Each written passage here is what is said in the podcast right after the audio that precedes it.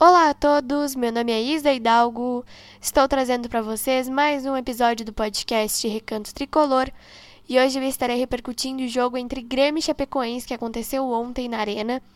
Ontem nós fizemos a nossa estreia em casa com derrota para Chapecoense por 1 a 0. E além de estar falando desse jogo, eu estarei fazendo a projeção do próximo jogo do Grêmio nesse Campeonato Brasileiro, que vai estar acontecendo na quinta-feira, dia 21 de abril, contra o Guarani de Campinas na Arena.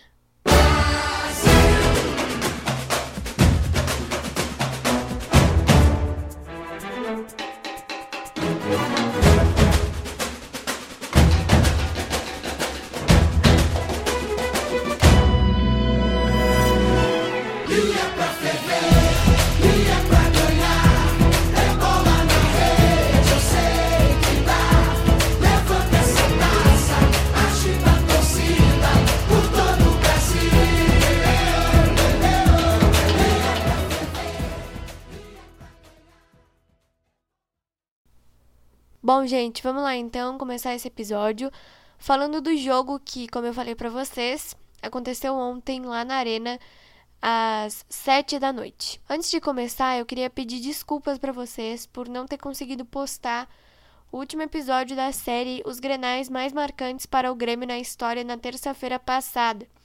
Eu tinha algumas coisas para fazer da escola, então por esse motivo não postei o episódio, mas na terça-feira da semana que vem dia 19 de abril, esse episódio vai estar tá saindo, tá, gente? É, o jogo que eu escolhi para fechar essa série foi o Grenal 407, que foi o primeiro Grenal que eu acompanhei, e ele aconteceu no dia 9 de agosto de 2015 e ficou marcado pela goleada de 5 a 0 do Grêmio sobre o Internacional. Bom, vamos lá então. Vamos falar desse jogo que infelizmente marcou a derrota do Grêmio para a Chapecoense por 1 a 0. O gol foi marcado pelo Matheus Bianchi e a gente não tem muito o que falar, né, gente? É porque realmente foi uma derrota que frustrou bastante o torcedor gremista. Eu falo por minha própria experiência, né? No primeiro tempo a gente teve muitas oportunidades de gol, eu já vou deixar bem claro aqui que eu voto no primeiro tempo, porque o primeiro tempo foi o tempo do jogo que o Grêmio mais criou chances. Mas é o que eu digo, né?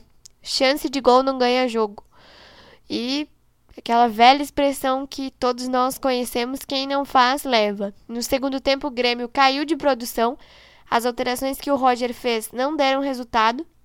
E o Grêmio, infelizmente, tomou esse gol a gente está com um ponto apenas nessa, nessa Série B. O ponto que nós conquistamos contra a Ponte Preta, né? E foi um começo, assim, está sendo, na verdade, né? Um começo que não agrada a ninguém, sem dúvidas. Porque ano passado a gente já fez uma campanha de campeonato brasileiro horrível, tão horrível que nós estamos aqui na Série B hoje. E a gente começar a Série B de uma forma ruim é bastante triste, porque todos nós com certeza ficamos com uma expectativa de que o Grêmio ia vir com sangue nos olhos nesse campeonato. Essa expectativa que todos nós é, tínhamos ou temos não está se concretizando, né? Então, isso é um grande problema para nós. A gente precisa, sem dúvidas, melhorar esse time, porque não está funcionando. Ontem o Roger atendeu o pedido que eu, que eu fiz, né? Ele colocou o Gabriel Silva no lugar do Lucas Silva, mas não funcionou. Todos nós vimos que definitivamente não não funcionou e não me agradou nem um pouco também. Porque a gente tinha um meio-campo de marcação com Vijaçante, Lucas Silva e Bitelo e é, tirando o Lucas Silva e colocando o Gabriel Silva, a gente até poderia ficar com o meio-campo mais rápido, mas não funcionou nada. Nada mesmo. E o gol que nós tomamos foi nas costas do Diogo Barbosa, que definitivamente, gente, eu não tenho mais paciência.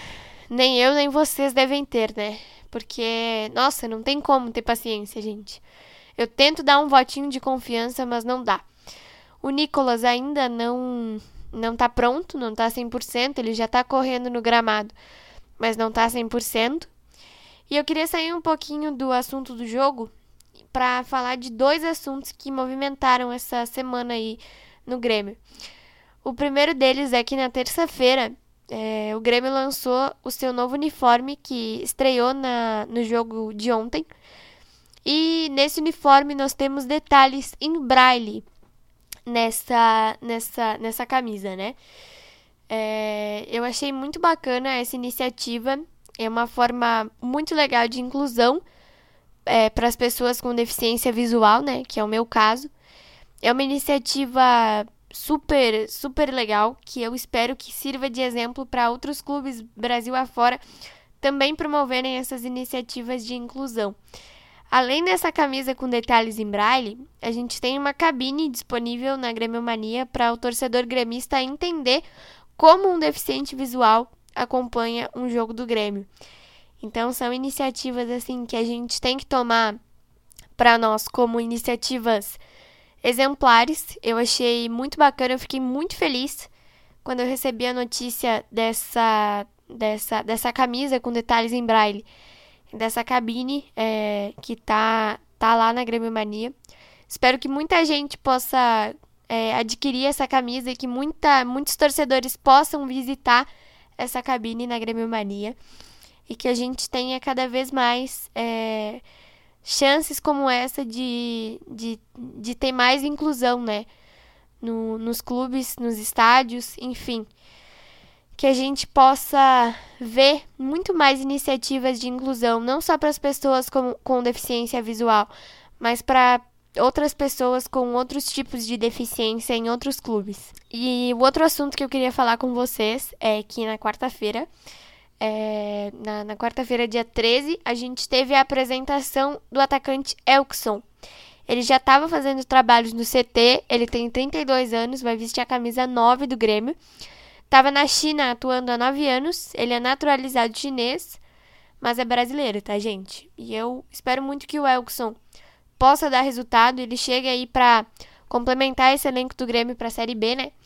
E eu espero muito que ele possa dar resultado, que faça bastante gols, porque o Grêmio tá precisando de gols. Então, eu espero que ele seja mais um reforço que surpreenda as minhas expectativas. Agora falando um pouquinho desse jogo de quinta-feira do Grêmio contra o Guarani na Arena, é mais uma oportunidade para a gente conquistar a vitória que não veio ontem, né? Esse jogo será em casa, a gente vai ter a nossa torcida presente. Então, acima de tudo, eu espero que o Grêmio possa conquistar a vitória e que esses três pontos que não vieram ontem venham, porque a gente está precisando, né? Comemorar um pouquinho nessa Série B. Porque nos dois últimos jogos, esse grito de, de vitória ficou engasgado aqui na garganta do torcedor, né? Porque a gente poderia ter ganho o jogo contra a Ponte não ganhamos, empatamos, desperdiçamos dois pontos fora de casa.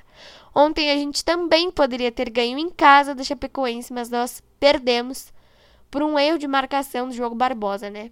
Enfim, sem comentários.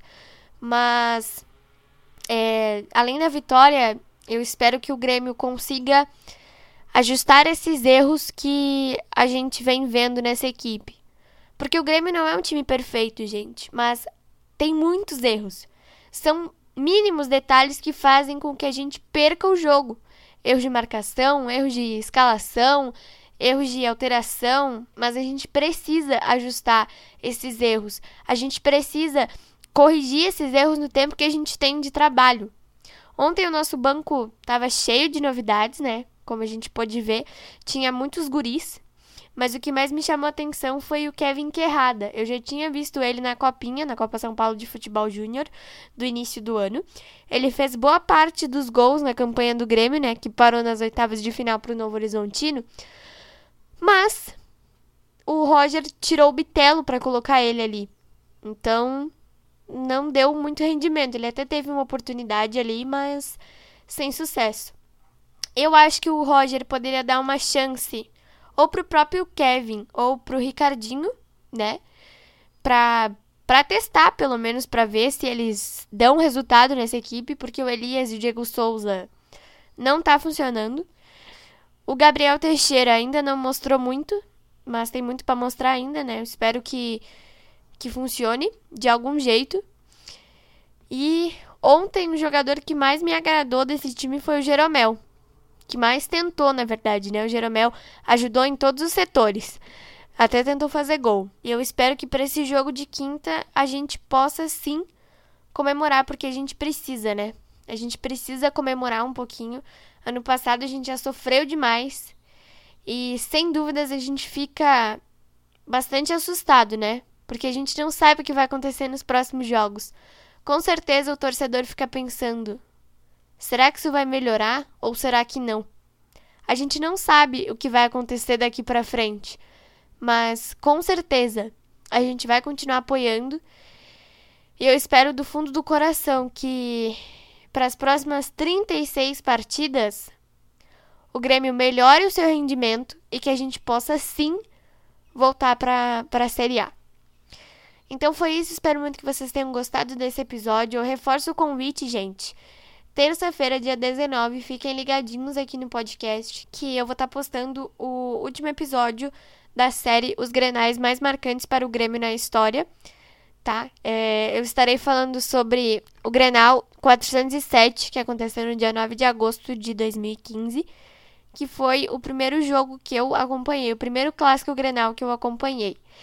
É, e, é, para quem quiser acompanhar também o, o meu blog, o último texto que eu postei foi o texto sobre a estreia do Grêmio na Série B.